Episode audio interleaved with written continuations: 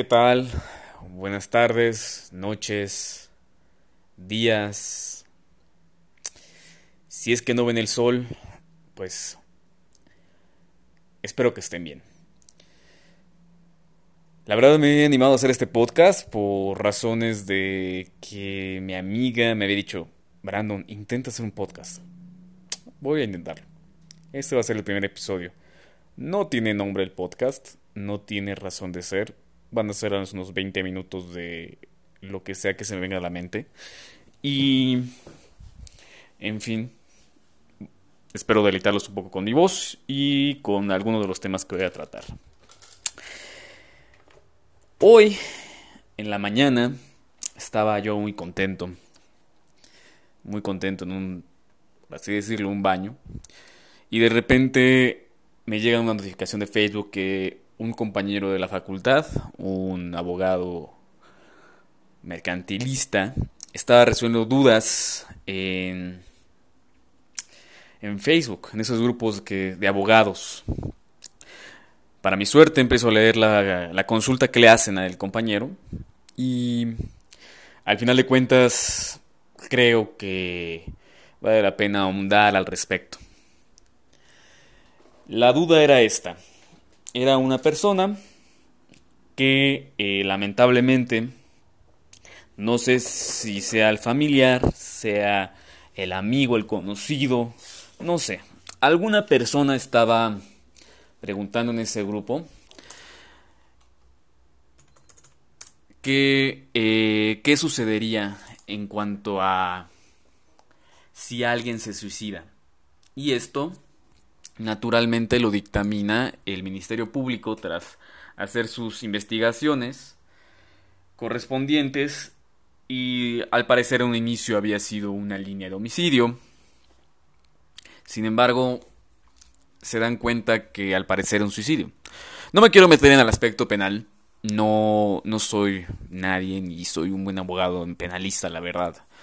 Por lo que mi formación es, es de financiera, civilista, mercantilista, uno que otro administrativo y de repente ambiental cuando me pongo un poco loco. En fin, esta persona buscaba la petición porque ella, esta persona tiene un crédito. Y naturalmente ese crédito tiene un seguro de vida. Entonces, me imagino yo, porque no quise preguntar más, y era una duda que era hacia mi compañero, hacia mi amigo de la facultad, que si bien no, no respondió atinadamente, me pareció muy interesante de resolver porque aparte toda la gente decía, no, no, para nada, no funciona. En sí el planteamiento era si por causas de suicidio es aplicable el seguro de vida, cuando el beneficiario es un acreedor. Bueno, para esto la ley es muy clara la ley del seguro de vida sí cubre el suicidio. Y de hecho hay un expreso artículo que es el 197 que va rezando lo siguiente. Espérenme tantito en lo que lo busco. Aquí está.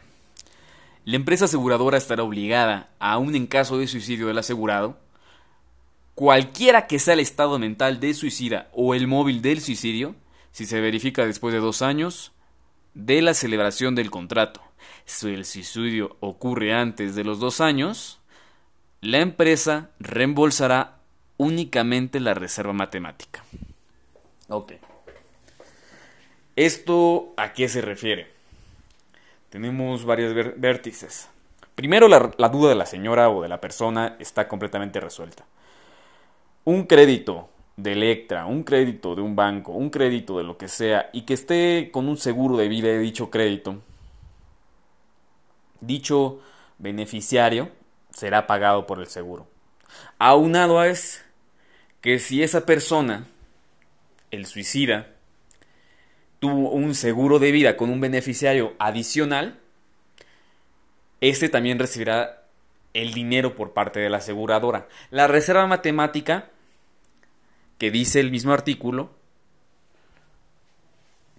lo puede visualizar en su póliza respecto al tiempo. Pero la duda de esta persona está completamente resuelta. Había personas en el grupo que decían, no, para nada, no, ni en sueños, no, no, para nada. No, la ley es clara. Tienes dos años para cobrarlo. Y inmediatamente reembolsará la aseguradora. Así que no hay algún tema o un meollo para poder decir no cubrir un suicidio. Sin embargo, esto jamás te lo va a decir la aseguradora porque naturalmente nadie se quiere matar. Y a su vez, obviamente nadie contrata seguros para matarse. Pero, ahí está la causa. Sobre todo esto porque eh, hay que pensar. ¿Quién es el beneficiario? Recibirá el producto de la reserva matemática que se, comprende en el seguro. Ahora bien, hay que pensar. Ustedes me van a decir, no, es que en las pólizas o en las condiciones generales contractuales aparecerá algo distinto. Desafortunadamente para el caso de seguros que crees mi amigo, seguimos en la misma hipótesis. La ley es intuitiva. Tiene el mismo impacto y el mismo dicho como si fuese la ley del trabajo o como si fuese una ley que proteja. Porque aquí el, quien, a quien se protege es al asegurado, es al consumidor de los servicios financieros. Así que cualquiera de estas situaciones, cualquiera, si es que te llegase a ocurrir que algún familiar tuviese el lamentable hecho de un suicidio, no obstante su situación mental, porque hay que ser francos, ninguna persona salvo un análisis muy sesudo puede decir, ah, se va a suicidar en tanto tiempo. La aseguradora no te puede dictaminar eso si dices, ah, se va a suicidar en tanto. No, no, no creo que nadie puede dictaminar eso. Pero, a efecto de poderlo seguir, creo que, que en mi opinión, se puede seguir cualquier tipo de juicio o incluso un reclamo. Cuando se reclama la aseguradora, ustedes sabrán se puede decir que hay varias etapas. Una primera etapa que es el reclamo natural que hace hacia la aseguradora. Esto puede ser por los sistemas institucionales de aviso o bien a través de la unidad especializada que la dispone en cada aseguradora, una UNE. Y en caso de que no haya un no se prospere en ese aspecto, se puede intentar a través de la Conducef. Y si en la Conducef eh, de todas maneras, no va a haber nada porque en la Conducef, por, en primera instancia, se, llega, se busca una conciliación entre las partes. Son audiencias conciliatorias. Saltas de la Conducef, pero en la Conducef te puedes solicitarle al mismo delegado o a la misma persona que te atienda el dictamen técnico.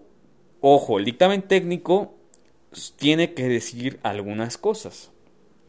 Tiene que decir una suerte principal, una cantidad, un monto.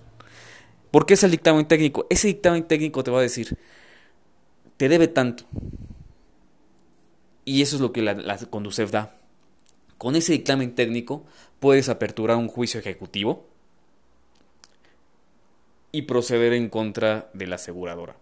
En su caso, que eh, ese dictamen técnico no tenga un monto, bueno, también hay otras vías. Te puedes decir por una vía jurisdiccional. Sin embargo, como tú bien lo sabes, aquí en México es sumamente lento y generalmente los jueces en México no tienen cierta eh, capacitación en materia de seguros. Pero, induciéndolos a través de una buena demanda, con los razonamientos de fondo, puede que tengas una muy, muy buena salida en su momento para hacerlos valer. Pero esperando que eso no llegue, lo puedes hacer valer con la misma aseguradora dando el aviso. Y como bien lo dice, inmediato la ley, la ley lo dice que es casi de manera inmediata ese aviso, y tienes dos años para realizarlo, eh, realizar el reclamo. Así que espero que te sirva, espero que te ayude, espero que, que no te vayas con otro abogado que te diga algo que es incorrecto. y sobre todo que no se suicide nadie porque es un tema muy delicado, pero también la ley te cubre en ese aspecto.